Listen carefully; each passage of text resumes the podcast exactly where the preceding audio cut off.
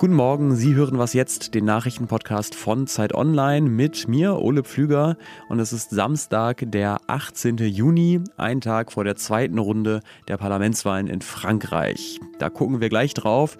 Und außerdem fragen wir uns, ob China gerade Jahre des Niedergangs bevorstehen und warum das so sein könnte. Los geht's mit den Nachrichten. Ich bin Lisa Pausch. Guten Morgen. Im Südwesten Brandenburgs kämpfen seit Freitagnachmittag hunderte Einsatzkräfte gegen einen Waldbrand und das auf einer Fläche, die so groß ist wie umgerechnet 84 Fußballfelder. Doch die Feuerwehr kommt in der Region Treuenbrezen teils nur schwer gegen die Flammen an, da in dem Gebiet noch Bomben aus dem Zweiten Weltkrieg liegen und ein paar von ihnen wohl schon detoniert sind. Erst vor vier Jahren gab es an der gleichen Stelle einen Waldbrand, bei dem eine sechsmal so große Fläche zerstört wurde. Und weil Regen erstmal nicht in Sicht ist, gilt am Wochenende nicht nur in Brandenburg, sondern auch in Teilen von Südwest bis Ostdeutschland die höchste Gefahrenstufe für Waldbrände. Der Tag heute könnte vor allem im Südwesten mit Temperaturen von bis zu 38 Grad der bisher heißeste des Jahres werden. In Frankreich sagt der Wetterdienst über 40 Grad voraus und eine Hitzewelle, die so früh auftritt wie noch nie.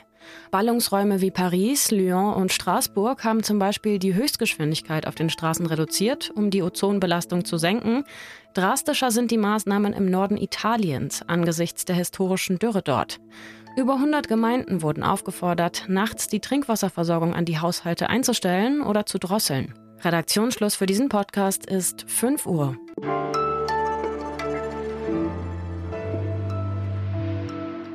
Emmanuel Macron hat die Präsidentschaftswahl in Frankreich vor ein paar Wochen gewonnen. Er ist damit der erste Präsident seit Jacques Chirac 2002, der eine zweite Amtszeit bekommt. Aber was dieser Sieg wirklich wert ist, das entscheidet sich erst an diesem Wochenende. Denn es sind Wahlen zur Nationalversammlung in Frankreich und falls Macrons Partei dort keine Mehrheit bekommt, dann wird das Regieren für ihn sehr mühsam werden.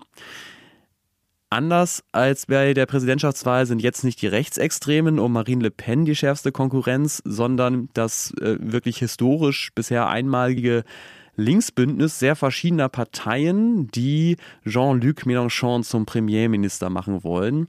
Und ja, wie wahrscheinlich das ist, dass das passiert am Wochenende, das frage ich mich genauso wie Sie. Und eine Antwort hat ja vielleicht unser Zeit-Frankreich-Korrespondent Matthias Kruper. Hi. Hallo aus Paris. Ja, lass uns erstmal kurz ins französische Wahlsystem schauen, weil ich mich frage, wie dieser zweite Wahlgang eigentlich funktioniert. Das ist ja ein bisschen anders als in Deutschland, ne? Ja, in der Tat, es ist auch wichtig, es zumindest ansatzweise zu verstehen, weil ähm, die Logik dieser Wahl ist tatsächlich eine ganz andere bei uns als bei uns. Ähm, es gibt 577 einzelne Wahlkreise und in jedem dieser einzelnen Wahlkreise wird per Mehrheitsentscheid entschieden. Das heißt, in fünf Wahlkreisen ist schon am vergangenen Wochenende ein Kandidat, eine Kandidatin gewählt worden. Jetzt gibt es in der allermeisten Zahl der Wahlkreise eine Stichwahl. Und das heißt eben, gewonnen hat nicht, wer im ganzen Land die meisten mhm. Stimmen bekommt. Man kann im ganzen Land nur 30 Prozent der Stimmen bekommen und trotzdem eine Mehrheit der Mandate. Das ist, glaube ich, wichtig zu verstehen. Bei dieser ersten Runde, wenn man das ganze Land betrachtet, lagen Macron und das Linksbündnis fast gleich auf. Mini-Vorsprung für Macron. Wer hat denn jetzt die besseren Chancen, nach diesem System tatsächlich die Mehrheit im Parlament zu erringen? Die Umfragen sind aus dem genannten Grund, weil das Wahlsystem kompliziert ist, sind die Umfragen mit hm. Vorsicht zu genießen. Landesweite Umfragen äh, spielen eben keine Rolle. Wenn man das auf Sitze projiziert, was eben einzelne Umfrageinstitute versucht haben oder versuchen, dann sieht es so aus, dass Macron um seine Mehrheit zittern muss. Das heißt umgekehrt nicht, dass es sehr wahrscheinlich ist, dass das Linksbündnis eine Mehrheit bekommt, aber das Linksbündnis wird wahrscheinlich eine sehr starke Opposition und mit Sicherheit einen sehr starken Zuwachs gesprochen wird oder erwartet wird. Ähm, laut diesen Umfragen werden mehr als 200 Mandate.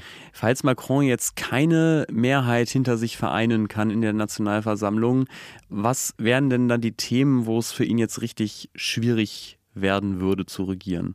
Wir sagen immer, ich sage das auch und das stimmt auch mit dem Blick auf die Verfassung, der französische Präsident ist so mächtig wie kaum ein anderer Regierungschef. Das heißt aber dann trotzdem nicht, dass er nicht für im Grunde genommen fast alle innenpolitischen Gesetzesvorhaben oder für alle innenpolitischen Gesetzesvorhaben eine Mehrheit in der Nationalversammlung braucht. Sicherlich das umstrittenste Würde, wenn es so käme, die Rentenfrage sein. Die ist auch so schon umstritten. Macron will das Rentenalter von 62 auf 64 oder 65, das ist nicht ganz klar, Jahre hochsetzen. Und das ist was, wogegen dieses Linksbündnis, was umgekehrt das Rentenalter auf 60 Jahre heruntersetzen will, Sturm läuft. Also wenn die Linken eine Mehrheit im Parlament bekämen, dann ist dieses Vorhaben von Macron im Grunde genommen tot. Sonntagabend wissen wir mehr und ich nehme an, du wirst es uns dann auch am Montagmorgen im Podcast erzählen. Danke dir, Matthias Gruber, nach Paris. Danke dir, Ole. Genau, Montag früh hören wir uns wieder.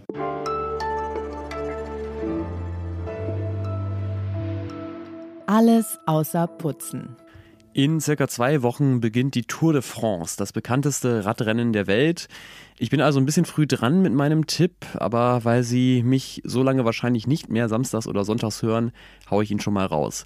Mein Podcast-Tipp für alle Radrennfans, der Lantern Rouge Cycling Podcast. Da besprechen ein YouTuber mit dem ja, äh, Decknamen, Künstlernamen Lantern Rouge und der Radfahrer Benji Nasen jeweils die wichtigsten Radrennen des Tages, von obskuren Eintagesrennen in Belgien und weniger obskuren auch bis zu Tour de France-Etappen.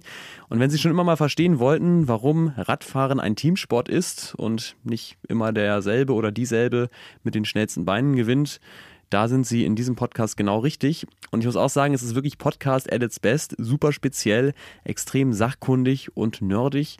Und die beiden sind auch noch sympathisch. Ähm, meine Empfehlung fürs Wochenende ist aber natürlich auch, steigen Sie selbst aufs Rad. Gerade bei der Hitze, finde ich, gehört kühlender Fahrtwind zu den erfrischendsten Sachen, die es gibt.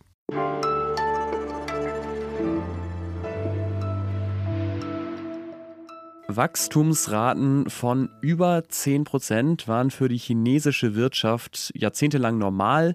China gilt oder galt als neue Weltmacht, die durch gute Organisation und einfach die schiere Arbeitskraft von 1,4 Milliarden Menschen dann irgendwann auch die USA ablösen könnte. Vor gar nicht so langer Zeit haben wir in Podcasts und in Texten dann auch noch diskutiert, könnte die erfolgreiche Pandemiebekämpfung in China und die Überforderung in den USA und Europa möglicherweise der endgültige Durchbruch für China werden. Aber seit es Omikron gibt, kommt China aus den Lockdowns nicht mehr heraus, während ja hier so eine Art Normalität Einzug gehalten hat. Und dieses Jahr wird China wohl selbst die geplanten 5,5 Prozent Wirtschaftswachstum nicht erreichen. Und vielleicht ist es mit Chinas Aufstieg einfach auch schon wieder vorbei, sagt meine Kollegin Xifan Yang. Und das sagt sie nicht nur einfach so dahin, sondern als China-Korrespondentin der Zeit. Hallo. Hallo, Ole. Chinas Wirtschaftspolitik hatte ja lange und auch sehr erfolgreich, muss man sagen, zum Ziel, die sogenannte Werkbank der Welt zu sein. Welche Probleme hat diese Politik denn jetzt unter anderem wegen Corona und Russlands Krieg gegen die Ukraine bekommen?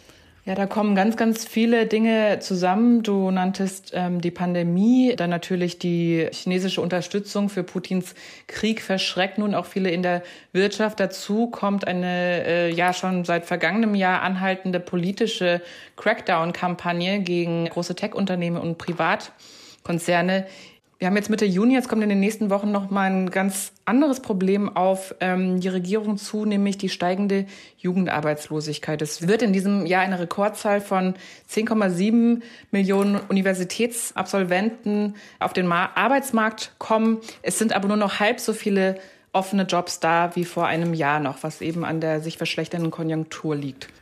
Es klingt auch alles ein bisschen chaotisch, äh, finde ich. Es hieß ja jetzt manchmal in den letzten Jahren, China kann seine Wirtschaft effizienter organisieren und auch langfristiger denken, weil es eben nicht ständig demokratische Wahlen gibt. Also sozusagen die Idee, dass Autokratie tatsächlich ein Standortfaktor sein könnte. Stimmt das noch, beziehungsweise hat das überhaupt jemals gestimmt? Nein, also wenn man sich ganz genau anschaut, warum China wirtschaftlich in den vergangenen 40 Jahren so erfolgreich war, dann muss man sagen, das lief nicht nach ganz anderen Regeln ab als auch sonst im Rest der Welt, nämlich das war eben auch Deng Xiaoping, der eben die Kontrolle des Staates zurückgefahren hat über die Wirtschaft, der mehr Marktexperimente zugelassen hat. Und es gibt ganz klare Zahlen, die belegen, dass überall in China, wo der Staat sich aus der Wirtschaft zurückgezogen hat, die Wirtschaft auch erfolgreicher war in den vergangenen 40 Jahren. Das heißt, es lag eben nicht an der Hand des Staates, sondern China hatte Erfolg weil man Unternehmern und äh, den Bürgern Freiräume gegeben hat. Das heißt, du hast jetzt schon so ein bisschen skizziert, das politische System wird eher autoritärer und vor allem läuft es wirtschaftlich nicht mehr so gut. Heißt das denn auch, dass immer mehr Menschen möglicherweise über Auswanderung nachdenken? Es gibt so ein neues Buzzword in China, das heißt Run-Tür, also übersetzt äh, Run-Philosophie. Und Run kann äh, äh, Profit bedeuten oder auch Feucht bedeuten. Aber hier eigentlich, ja, weil es homophon mit Run ist, ist hier damit die neue Auswanderungsphilosophie gemeint. Das ist jetzt eben ein neuer Trend. Die Suchanfragen online nach Terms wie wie wandere ich nach Kanada aus? Wie bekomme ich ein Investorenvisum im Westen? haben bis zu ja, 2000 Prozent zugenommen. Und ich höre auch von vielen ähm, Auslandsstudentinnen und Studenten, die nicht mehr vorhaben, nach China zurückzugehen. Danke dir, Chifan. Und das ist das Ende dieser Ausgabe von Was jetzt? Ich empfehle Ihnen natürlich jetzt noch wärmstens unsere Samstagsfolge. Die hat die Kollegin Erika Zinger diese Woche äh, produziert und es ist eine ganz besondere Folge, denn sie war in der Republik Moldau, wo sie selber Familie hat. Moldau ist eines der ärmsten Länder Europas, grenzt direkt an die Ukraine und es gibt dort einen russlandorientierten Separatismus. Deswegen hat das Land ganz besondere Sorge, dass der Krieg auch auf seinen Territorium übergreifen könnte. Ich bedanke mich, dass Sie zugehört haben. Ich wünsche Ihnen ein schönes Wochenende und sage Tschüss. Mails können Sie natürlich wie immer schicken an wasjetzt.zeit.de.